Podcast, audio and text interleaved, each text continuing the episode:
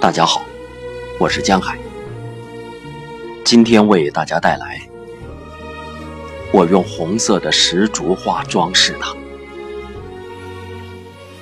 玛丽阿姆·尤泽夫斯卡娅，生于一九四一年，现在是一名工程师。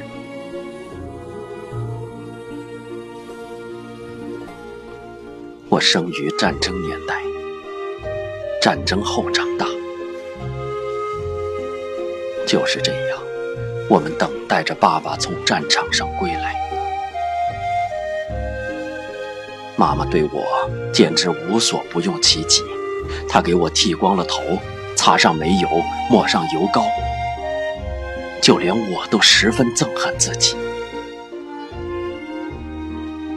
我很害羞，甚至没到院子里玩过。在战争结束不久的那些年。我全身长满了虱子和疖子，我简直没法救了。这时，我们收到了这样一封电报：父亲复原了。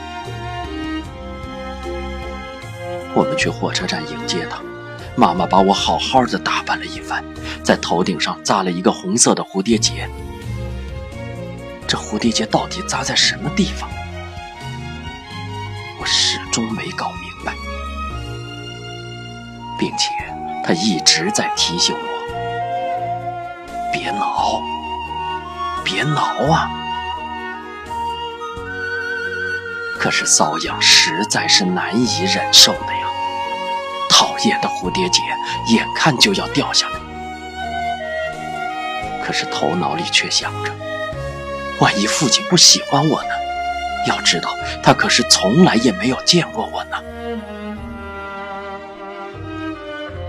但是，接下来发生的事情还要更糟糕。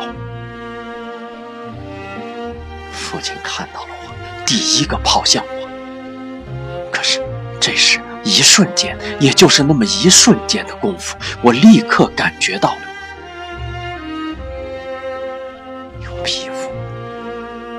全身的皮肤。他好像推开了我一下，就那么一下，我觉得受了委屈，痛苦的让人难以忍受。当他抓住我的胳膊的时候，我用尽全力撞到了他的前胸上，我鼻子里突然闻到了煤油的气味。要知道，这种气味已经伴随了我一年，我都已经闻不到它了。我已经习惯了，可此时此刻，我又闻到了。也许这是从父亲身上散发出的好闻的陌生的味道吧。他与我和饱经沧桑的妈妈比起来，显得是如此英俊。这直接刺痛了我的内心深处。我扯掉蝴蝶结，把它扔到了地上，用脚踩着它。你这是干什么？父亲吃惊地问。还不是随你的脾气。妈妈一下子都明白了，笑着对父亲说。他握着父亲的两只手，两个人就这样走。家。深夜，我叫妈妈，请求她把我抱到她的床上去睡。我从来都是和妈妈一起睡觉的，整个战争年代。但是妈妈没有回应，好像是睡着了。我没有人可以诉说自己的委屈。睡醒了以后。我下定决心，我要去保育院。早上，父亲送给我两个玩具娃娃，而我到五岁之前从来没有过真正的布娃娃，都是自己用奶奶的旧衣服碎布片缝制的。而父亲带回来的布娃娃，眼睛会睁会闭，胳膊腿儿都会活动，其中有一个甚至好像会说“妈妈”。对我来说，这简直太神奇了。我非常珍爱它们，甚至害怕把它们带到院子里玩。我当时身体很弱小，爱生病，我一直很倒霉，不是额头蹭破了，就是踩到了钉子上，要不就是扑通跌倒，摔得昏迷不醒。子们玩游戏的时候都不太情愿要我，我想尽了办法想取得他们的信任，我甚至都开始巴结讨好杜霞了。她是院子看门人的女儿，杜霞长得很结实活泼，所有孩子都喜欢和她玩。她要我把布娃娃带到院子里玩，我没有坚持住。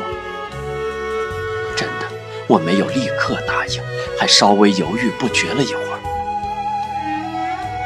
我再也不和你玩了。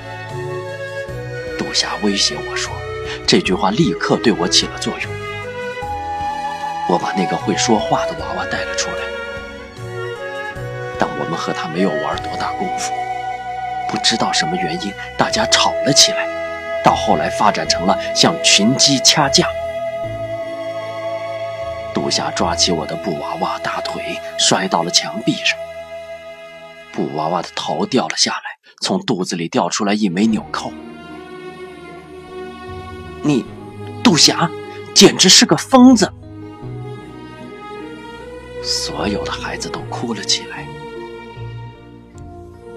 凭什么他来指挥？杜霞脸上流着泪说：“就因为他有爸爸。”就什么都可以，他有布娃娃，有爸爸，都是他的。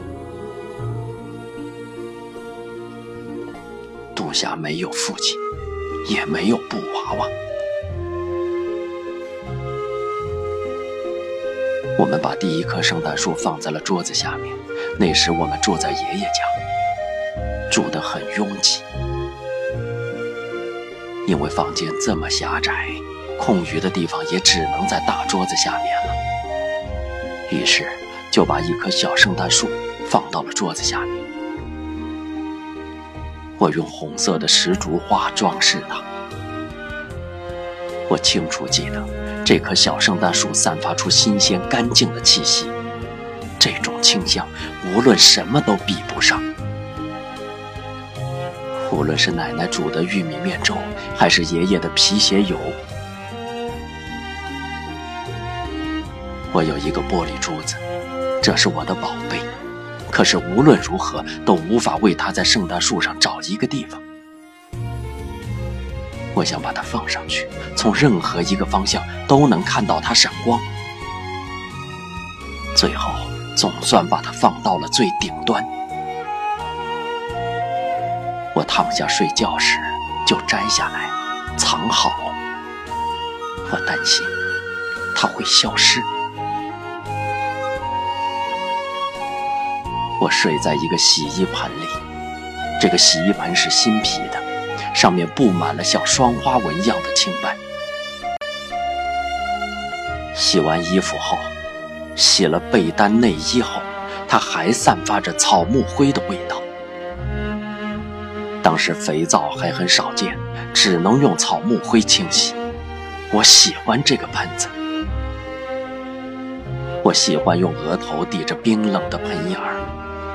特别是当生病的时候，我非常喜欢摇晃它，就像摇篮一样。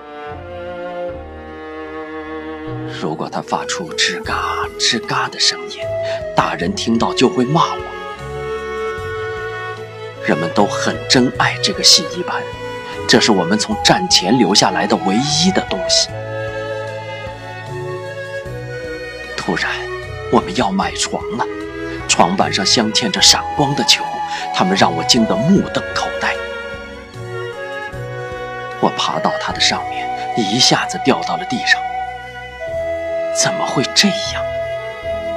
难道我不相信？怎么可以在这么漂亮的床上睡觉呢？爸爸看到我坐在地上，把我抱起来，紧紧地抱在怀里。我也紧紧地贴着爸爸，搂着他的脖子，就像妈妈搂着他一样。我记得，幸福地笑了。